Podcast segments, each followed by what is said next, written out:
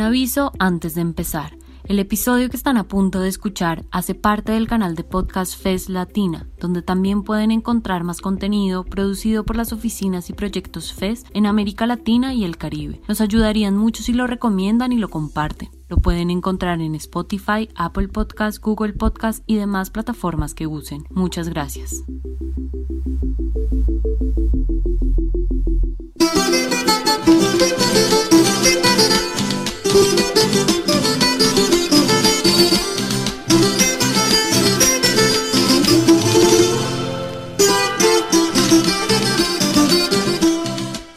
Catatumbo, región colombiana ubicada al noreste del norte de Santander. La palabra Catatumbo en lengua barí, familia lingüística chipcha hablada por los indígenas barí, significa casa del trueno. Esta región posee una gran riqueza en recursos minerales como el petróleo, el carbón y el uranio. Tiene suelos fértiles para el cultivo de café, maíz, frijol, arroz, plátano y yuca, además una destacada actividad ganadera.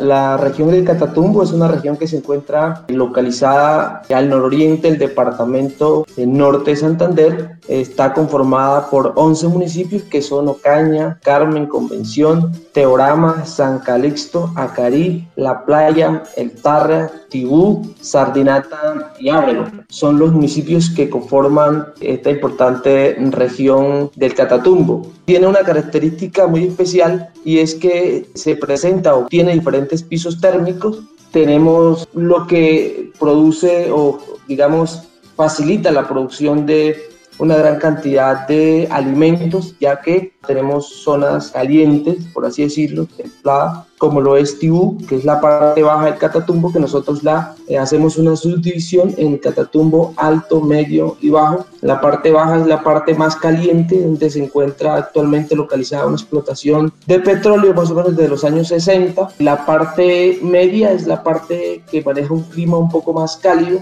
y está la parte alta, que son los climas eh, mucho más fríos, localizan los municipios de San Calixto, Acarí, La Playa, siendo la parte media Teorama, Convención. En ella habitamos, digamos, comunidades campesinas, pero también se encuentran localizadas comunidades de la etnia Motilón Barí, que son pues los pueblos originarios de, nuestra América Latina y de Colombia y por supuesto de, de esta importante región. Entonces aquí mayoritariamente predominan, digamos, en población, en una población campesina y la población indígena se ha, digamos, ha llegado un alto flujo de población migrante, en este caso eh, Venezuela. También hay presencia de eh, habitantes de otras regiones del país, es decir, que la región del Catatumbo es una región multicultural, ya que en ella convergemos diferentes sectores de la sociedad colombiana en cuanto a población.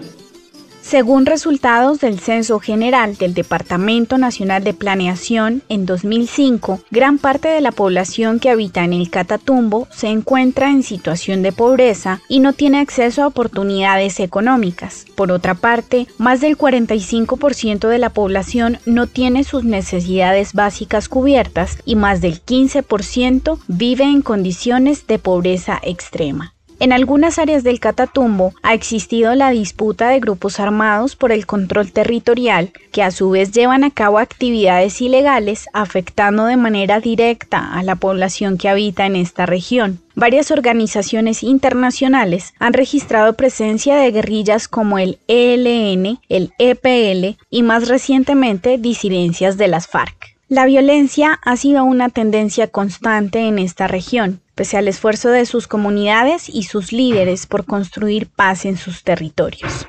Jainer García Mejía, estudiante de Derecho y miembro del Comité de Integración Social del Catatumbo, CISCA, nos contó su historia. Yo soy hijo de, padres campesinos, pues toda mi familia es origen campesina. Yo vengo del departamento del Cesar, es decir, yo nazco en el departamento del Cesar, mi historia ha estado un poco, digamos, de vida, marcada por, por el conflicto armado interno que vive el país eh, a lo largo y ancho del territorio. He sido víctima de desplazamiento en cuatro ocasiones, de las cuales solamente se denunció un hecho victimizante una vez. De mi familia, mi núcleo familiar se encuentra incluido en la, la unidad de víctimas actualmente. pude ingresar a la universidad con una cierta cantidad de dificultades pues que se presentan en el camino. En estos momentos terminé ya la carrera, estudié derecho, estoy pues eh, esperando para optar por el título, estoy en trabajo de tesis. La vida, no sé, o sea, yo la, la marco o la, la divido en dos, antes y, el después, antes de, de venir al Catatumbo y después de, de, llegar a esta región. Es decir, pues parte de mi, de mi, toda mi infancia la viví en el Cesar, Estuve, mi familia vivió por la sierra de Valledupar y terminé pues algunos días de mi infancia viviendo en, el municipio de Pailita, Cesar. Parte de toda mi adolescencia pues sí estuvo ya en la región del Catatumbo, que es cuando mi familia llega al territorio precisamente digamos, desplazados por la violencia. Nosotros nos desplazamos desde, de Valledupar, llegamos a Pailitas, de Pailitas Cesar, pues por el mismo problema del conflicto armado, llegamos a esta región eh, buscando un refugio, ¿no? Al conflicto. Eh, sin embargo, pues llegamos y paradójicamente, pues la región también estaba inmersa en, en ese mismo conflicto armado y pues el país entero. Casi que era imposible escapar de la violencia en el territorio nacional. Tanto era así que hubo un momento en que mi familia pues pensó en, en pedir asilo político en otro país y pues puedo decir que nos quedamos porque yo fui uno de los que me opuse a, que no fuéramos. Yo le dije a mi mamá, recuerdo que yo no estaba en, en, la disposición de irme, que si ellos se iban yo me quería quedar. Para la época tendría unos 14, 15 años quizás. Entonces yo pues no quise salir del país. Dentro de las acciones perpetradas por grupos guerrilleros y disidencias se encuentran abusos contra civiles como asesinatos, desapariciones, violencia sexual, reclutamiento infantil y desplazamiento forzado. Nosotros salimos desplazados de Pailita Cesar, ese hecho ocurrió en el 2000, 2002, y eh, en esa fecha pues eh, los problemas por el conflicto eran bastante complejos en la región, sobre todo en digamos, de una persecución política hacia los miembros de la familia. Hecho, pues que, que pues tú sabes, por querer defender la vida de la familia, pues mis papás y algunos tíos o personas cercanas allegados nos sugirieron la idea de salir. Sin embargo, tuvimos había un inconveniente. Nosotros cuando ingresamos a la región del Catatumbo, no veníamos con la, con la intención de quedarnos a vivir aquí, sino que veníamos era de paso. Es decir, nos, como teníamos familia que también había salido por las mismas dinámicas del conflicto, nosotros queríamos, llegábamos donde ellos, pero nos estábamos un tiempo. La idea era trabajar algunos días porque veníamos sin, sin nada absolutamente, solamente traíamos lo que logramos traer puesto ese día que salimos. Pero la situación era compleja, pues el conflicto y todo lo que implicaba, las carreteras, transitar por allí era, era sin embargo un riesgo. Entonces el riesgo era eh, salir y no llegar, y quedarnos, ser unos desaparecidos más de este país, o correr el riesgo y, llegar. Entonces la intención era eh, llegar a Bogotá porque creíamos que, que si estamos en la capital, quizás el conflicto ya no nos iba a perseguir, o ya no lo íbamos a sentir, o que íbamos a tener el respaldo, el apoyo de, algunas instituciones. Entonces, por muchas razones, parte de que los caminos eran imposibles, entonces teníamos el temor de salir y, sobre todo pues por el amor a la tierra. Mi padre pues campesino, recuerdo que él logró comprar un, un predio, una, es una finquita, un monte que le vendieron una junta de acción comunal por el valor de 50 mil pesos. Eso fue más o menos como en el 2003 que mi padre compra la tierrita, pues obviamente esos son, digamos, con carta a venta porque no existen estructuras públicas. Allí duramos hasta el 2005 que nos tocó volver a salir desplazados. Ese desplazamiento fue interno, es decir, acá en la misma región, no nos movimos de la región, solo que nos trasladamos de un municipio a otro, por así decirlo.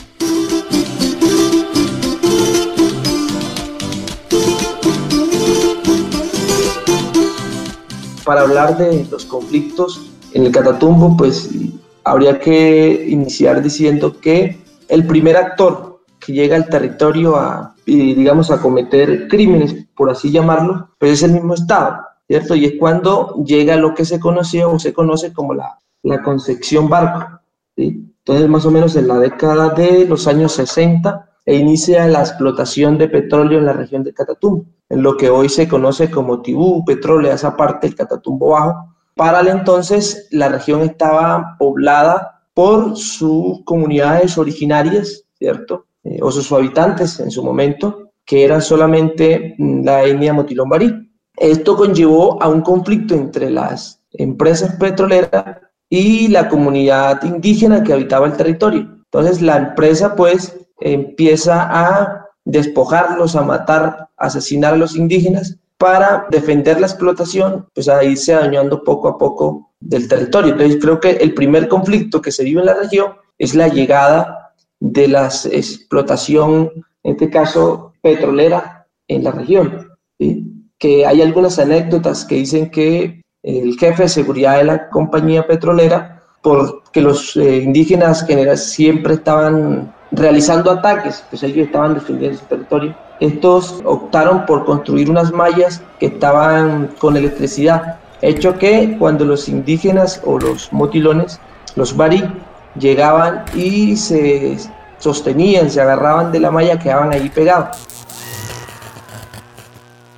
Otros compañeros al verlo intentaban ayudarlo, lo iban a, quitar, pero resulta que también quedaban pegados allí, se electrocutaban. Entonces, muchos cientos de miles de, compañeros barí murieron de esa forma y otros muchos pues murieron casados por los miembros de seguridad de las compañías petroleras. A raíz de eh, la historia, la llegada del campesino al Catatumbo está en parte enmarcada con la explotación petrolera, puesto que los mismos trabajadores de la compañía de las compañías en este caso que venían a explotar, pues empezaban, uno empezaban a ver que había tierras fértiles, entonces eh, optaron por ir trayendo sus familias y por lo general se asentaban cerca de las carreteras que iba construyendo la compañía y allí iban haciendo ranchitos, se iban, se iban quedando, por así decirlo, decir, traer su familia para tenerla cerca. Después de algún tiempo, pues ya eh, se van, digamos, organizando un poco más y ya deciden no digamos, continuar eh, trabajando en las compañías, sino que muchos ya eh, deciden es empezar a trabajar la tierra. Pues allí empieza toda la, lo que algunos llaman la, colonización de, este caso, de la región, la entrada de, de personas no pertenecientes o de los campesinos, del campesinado de esta región. Posterior a ello, entonces, cuando ya la población empieza a crecer un poco, la región se, se pobla de campesinos que eh, inicialmente pues empiezan a trabajar la tierra en sus, culturas, en sus costumbres propias campesinas, empiezan a sembrar plátano, la yuca, el café, el maíz, el frijol, diferentes cultivos de pan coger, teniendo en cuenta pues lo que mencionaba hace un rato de los diferentes pisos térmicos que tiene la región. Aunado a eso, pues ya entonces cerca de más o menos la década de los 70, finalizando la década de los 70, eh, empiezan a llegar los primeros grupos armados al margen de la ley, de caso guerrillas, a la región. Se dice que uno de los primeros en llegar fue el ELN, posteriormente, más o menos en la década de los 80, se da la llegada de las FARC y se dice que las FARC es la que introduce el cultivo de la coca a la región, porque el campesino no, no conocía la coca. Y esto se debe a otra serie de, de situaciones y dificultades que se vienen en el momento, que aún en muchas de esas persisten, y es la dificultad que ha tenido el campesino históricamente en esta región para sacar los productos, ya que pues hay carencias de las vías, de las carreteras, necesidades básicas insatisfechas, eh, salud, educación, vivienda digna, saneamiento básico, el Ejército Popular de Liberación, conocido por sus abreviaturas EPL, fueron disidencias del proceso de desmovilización en 1990, año en el que se firmó el acuerdo de paz con el M-19. En la actualidad sigue vigente la presencia de guerrilleros del EPL en varias zonas del Catatumbo. Posterior a ello, pues está hay un eh, lo que llaman pues la institucionalidad un reducto del, del EPL que también hizo presencia o hace presencia en la región. Y esto pues entonces comienza a transformar de alguna forma el territorio, los, los conflictos, el conflicto, ya un conflicto, mm, el conflicto social, el conflicto que se vive en la región, producto de la, de la explotación de petróleo, producto de la, de la negativa de derechos al campesinado, pues ya viene entonces un conflicto de confrontación bélica entre los diferentes grupos armados con el Estado. Posterior a ello, entonces, aparecen los grupos paramilitares que ingresan al territorio con la, de caso, la, el apoyo de las instituciones del Estado, gobernaciones, alcaldías y la misma presidencia de la República, incluso Ecopetrol, que es no es un secreto y todo la, lo menos todo el campesinado de la región de Catatumbo sabe y conoce cómo ingresaron los paramilitares a esta región. Ellos ingresan por las carreteras.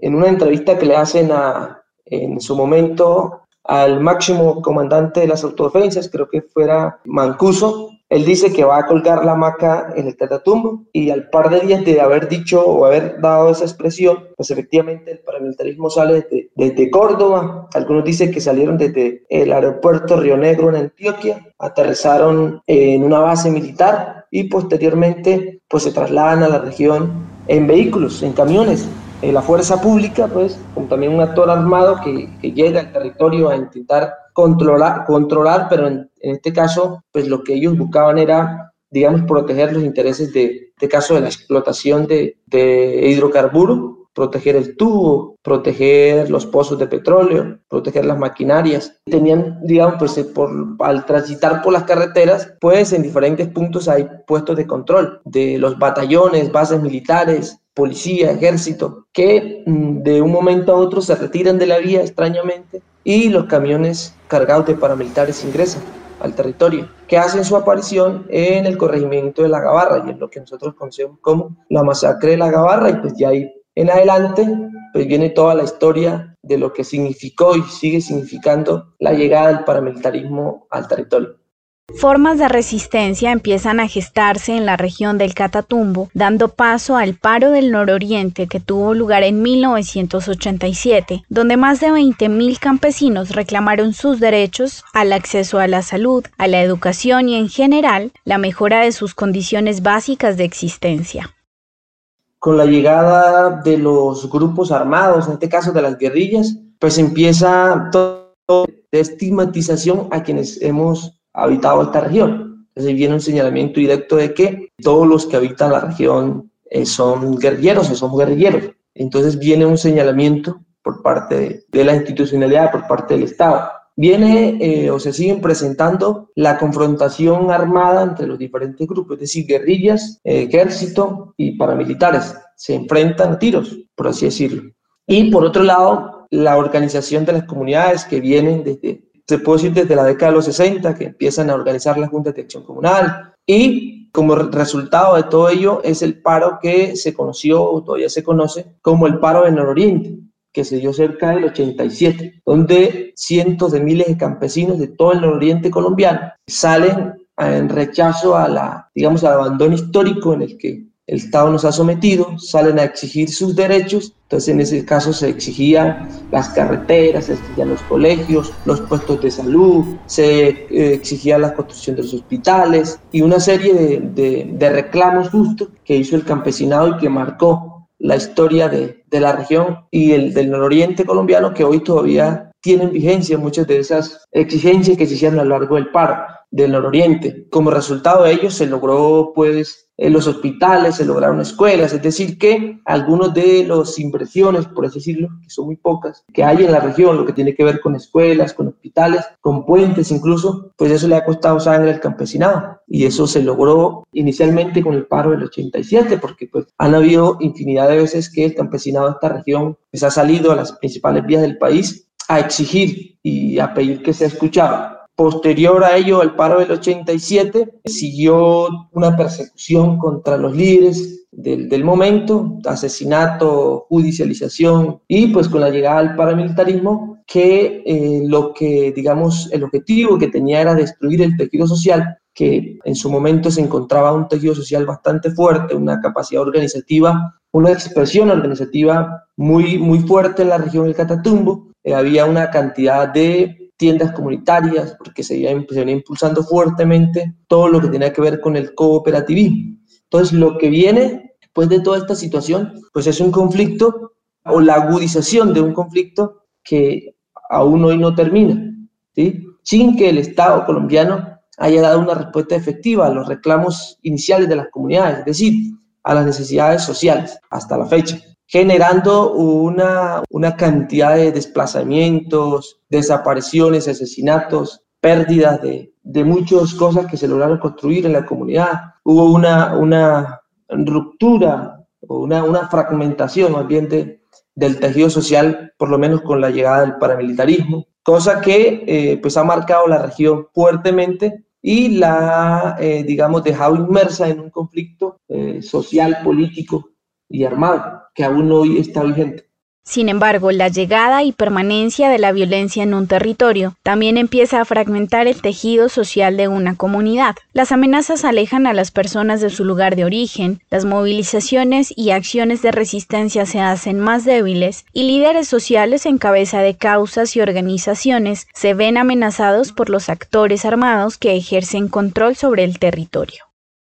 El paramilitarismo destruyó todo lo, la red de cooperativismo que se había construido. Las tiendas comunitarias, las cooperativas fueron quemadas, saqueadas, tomadas por ellos. Todo lo que había construido las comunidades fue destruido, salones comunales quemados, perseguidos a tal punto que eh, se impedía pues que las personas se reunieran en un tiempo en que pues, nadie lo hacía por temor a, las represalias. Es la persecución constante, el seguimiento, el señalamiento y eso pues generaba el terror y el miedo en, las personas que veían limitada ese, ese, derecho a organizarse, a reunirse. Y pues lo otro era la coactación por parte de los paramilitares de todas las, las vías y principales vías de acceso a los, a los cascos urbanos, a los corregimientos, en algunos casos la toma de corregimientos, la toma de, de acueductos comunitarios. Entonces, es decir, que el paramilitarismo llegó a impedir, evitar, a como fuera, que el campesinado se siguiera, siguiera organizando, siguiera haciendo su trabajo organizativo como, como históricamente lo venía haciendo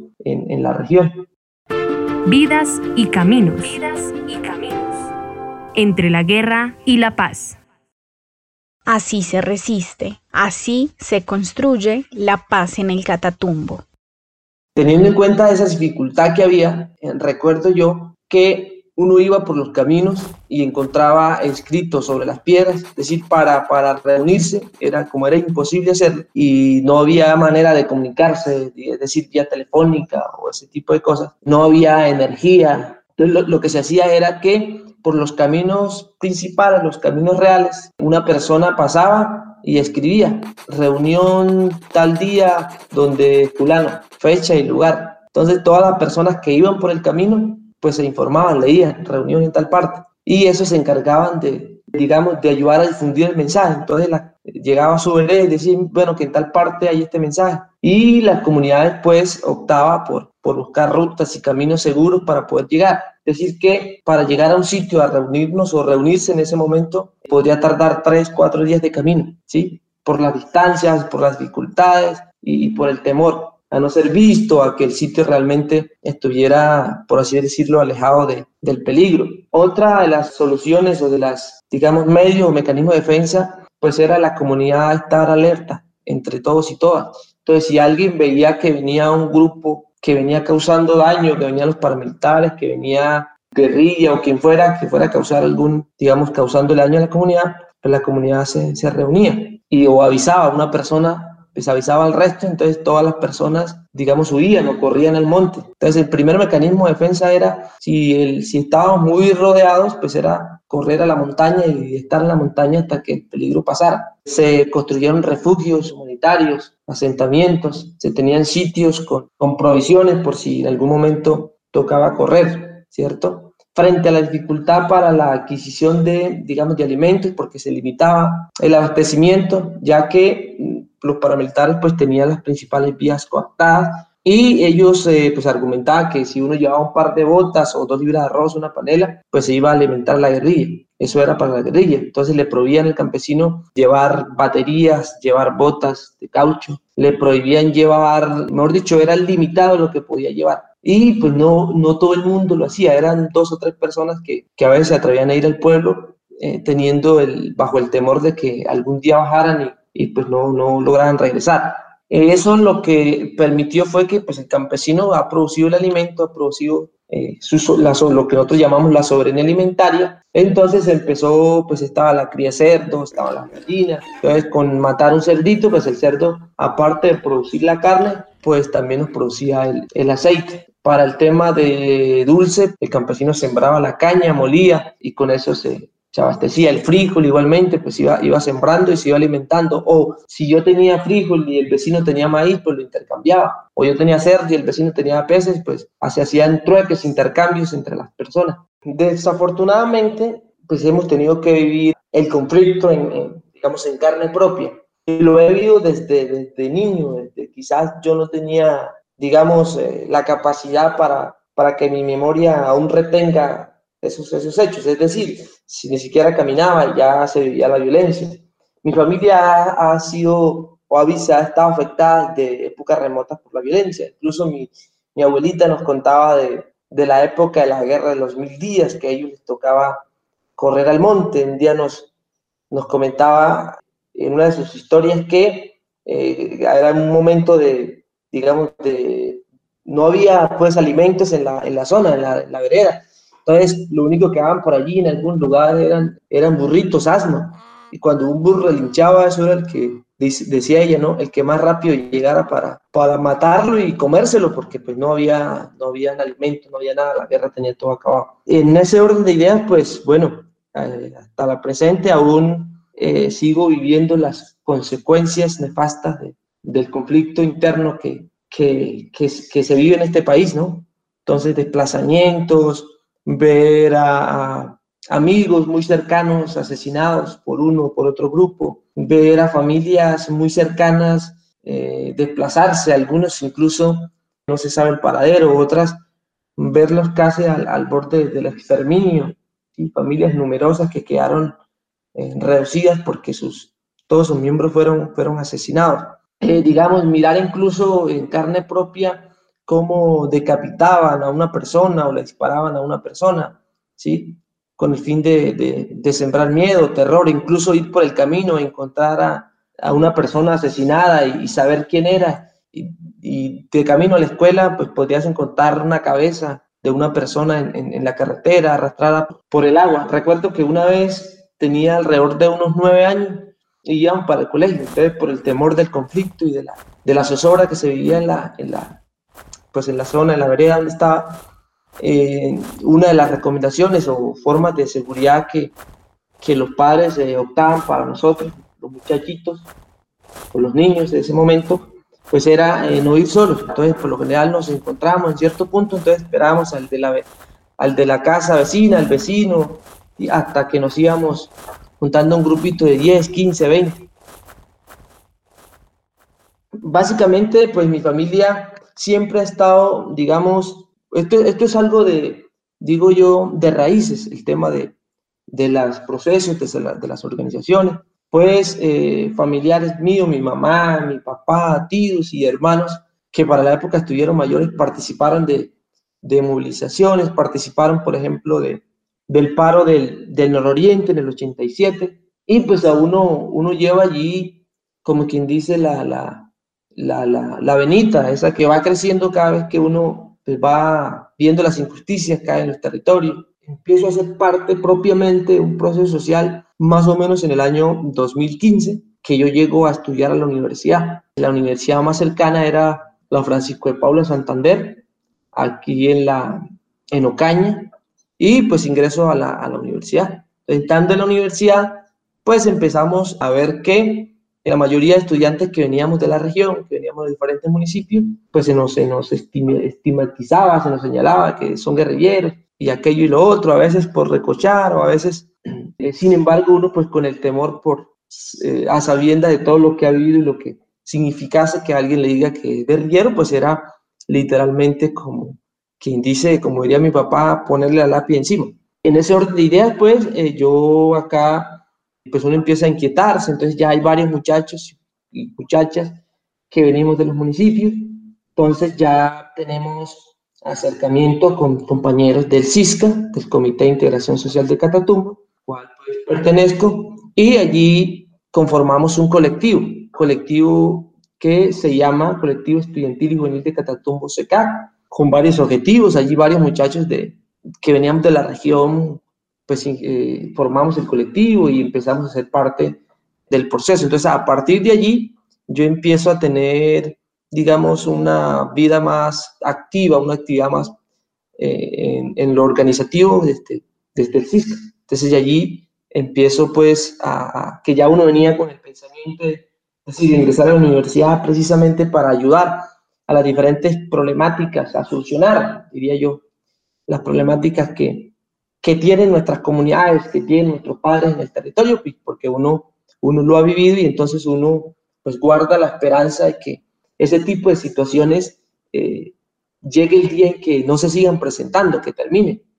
Entonces, siendo así, más o menos, podría decirte que a partir de 2015, yo como, como Heiner, como persona, pues empecé a tener más, más actividad en, en, lo social, en lo, en lo organizativo, ¿sí? Porque pues eh, por el tema de estudio nunca estuve, digamos, vinculado a la Junta de Acción Comunal, porque pues yo siempre estaba, no estaba en la vereda, estaba afuera. Las formas y procesos de organización son importantes para la prevalencia de una comunidad en su territorio, dados los reclamos de las garantías de permanencia y dignidad que se hacen desde allí, pese a las adversidades y escenarios de violencia que enfrenta una región como la del Catatumbo. Siendo así, pues en el 2014 se hace una, una, asamblea, se hace una reunión con diferentes comunidades de diferentes municipios y nace el Comité de Integración Social del Catatumbo SIS, con una respuesta precisamente a toda esa violencia que se venía presentando, una manera de resistir, una manera de, de denunciar, una manera de decir, mire, aquí estamos, eh, una manera de decir, mire, aquí nos han sometido a una cantidad de, de vejámenes, de tratos crueles, inhumanos y degradantes. Aquí, y a pesar de todo ello, nosotros seguimos permaneciendo en el territorio, seguimos teniendo una, una propuesta de vida, seguimos teniendo un plan de vida y, y seguimos dispuestos a, a continuar defendiendo pues el territorio para la vida, ¿cierto? Que es lo que, lo que hacemos. Esa es la importante, la importancia de, de los procesos sociales en la región. ¿sí? Mantener siempre viva la esperanza, la lucha, mantener siempre la capacidad organizativa, el respaldo, el apoyo constante eh, a las comunidades, a, las juntas de acción comunal, a, las asojuntas. En estos momentos podríamos estar hablando fácilmente de alrededor de cinco procesos o, organizaciones sociales que, que están en, en el territorio, algunas quizás con un poco más de, de antigüedad, otras un poco más, más jóvenes, más nuevas, pero que todo ello permite, es, es, o es una riqueza, es una de las riquezas eh, sociales, una de las riquezas organizativas que siempre están pues dispuestos a defender la vida, a defender el territorio, la defensa de la, de la naturaleza, porque nosotros, por lo menos el CISCA, cuando hablamos de defender la vida, pues nosotros defendemos la vida en todas sus expresiones. El anuncio de un proceso de paz llenó de esperanza a los habitantes de la región del Catatumbo, pese a reconocer que ello no significaría el fin del conflicto para este territorio. Nosotros nos involucramos en la construcción de paz. El CISCA, como tal, eh, nosotros trabajamos desde nuestra propuesta de paz, que fue, mm, nosotros eh, decíamos que, o decimos que la, la, paz se debe construir desde la base y no la paz se construye desde, desde los sillones de, de, Bogotá, de la Casa de Nariño, sino que en la construcción de la paz se debe incluir también a las, a las comunidades, a los campesinos, a los indígenas, a los afros, que es necesaria la participación de, de la sociedad civil para que pueda haber una, una paz verdadera, que nos permita eh, superar todas las, las diferentes circunstancias que nos han, nos han dejado inmersos en más de casi 60 años de, conflicto armado. Entonces nosotros, en esa construcción de paz, nosotros nos reunimos, la participación, la, la, vinculación de las diferentes, digamos, comunidades. Y a raíz de allí, nosotros miramos que es importante lo que tiene que ver con la acción sin daño, ¿sí? Decir, que no se desconociera, no se desconozca que las comunidades en, el territorio también sabemos. Trabajamos en una, agenda intercultural para la paz y logramos construir lo que se llamó la agenda eh, intercultural para la paz. Nosotros la, la reflejamos en, en un árbol. Y partíamos de que, mm, digamos, hay diferentes situaciones que generan, que generan violencia en el territorio. Y para que eh, haya paz, pues era necesario, es necesario superar esos eventos, esos momentos. Por ejemplo, está la violencia directa, la violencia simbólica, la violencia indirecta. Y se, se propone que las comunidades eh, den ese aporte a la paz. Entonces nosotros se hacen encuentros regionales, municipales, con diferentes sectores que hacen parte del CISCA para pensarnos, bueno, ¿y qué es la paz? ¿Sí? Entonces, lo que lo primero nosotros nos preguntamos es, ¿qué es la paz? Entonces, partimos de allí, de qué es la paz para nosotros, para poder empezar a, a plantear unas propuestas o a buscar una, digamos, una, unas soluciones o algo que, que lleve la, que logre realmente eh, brindar una, una salida a todo lo que, lo que se vive en el territorio. Entonces, pues, eh, se concluye que la paz, pues, es un derecho que tenemos nosotros, que la paz se construye con, eh, digamos, producto de las relaciones sociales. Partíamos también analizando que los conflictos, pues, son producto de las, digamos, de esas relaciones sociales, ¿sí? Las relaciones sociales a veces generan los, los conflictos y la forma es cómo eh, esos conflictos son, son superados o cómo los vamos, los vamos superando nosotros. Eh, bueno, ahí se plantearon una, una serie de, de, propuestas, como te digo, diferentes puntos de vista, donde se contó con la participación de mujeres, jóvenes, niños, adolescentes, todos los sectores, pues le aportamos a esa, a agenda intercultural para la paz, que hoy sigue siendo un documento que está allí, que está vigente ¿cierto? ¿Qué es lo que nosotros soñamos y añoramos y lo que nosotros creemos que debe ser la paz y cómo debe ser la paz? Defender la vida es una causa permanente para organizaciones y para quienes conforman el territorio del Catatumbo, quienes pese a las adversidades no dejan de apostarle incansablemente a la construcción social de la paz.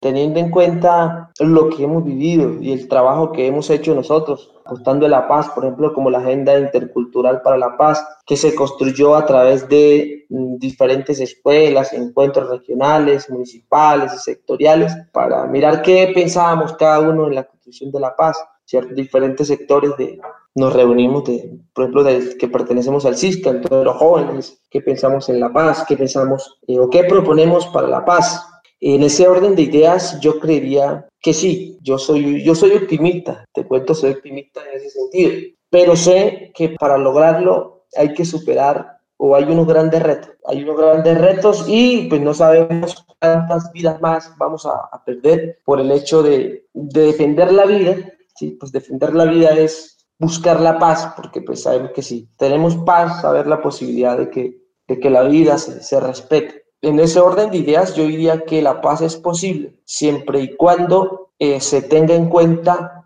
a las comunidades, siempre y cuando la paz se construya desde la base. La paz no se puede construir desconociendo las diferentes, digamos, realidades que afectan a los territorios, las particularidades de los territorios. La paz no se puede construir si desconocemos las circunstancias que originaron este conflicto y que hoy esas circunstancias siguen sin, sin, sin resolverse, por ejemplo, se siguen, seguimos sin, sin, sin salud, sin educación, sin carreteras, sin puentes. Es necesario la paz con justicia social. Para llegar a ello tendremos que recorrer un largo camino, quizás un poco eh, con dificultades, pero que las comunidades y los procesos organizados, yo ya estamos dispuestos a, recorrerlos, porque históricamente nos hemos caracterizado por ello, por resistir, por salir adelante y por seguir proponiendo alternativas de una y otra manera, alternativas a la, digamos, incluso a las necesidades básicas de satisfecha. Nosotros decimos cómo podemos solucionarlas, se las planteamos al gobierno. Se requieren, pues, de una voluntad política de todos los sectores, de toda la sociedad para poder construir la paz. Hasta aquí nuestro episodio Historias de Paz en el Catatumbo. Consulte esta y otras historias en unradio.unal.edu.co o en su plataforma podcast preferida.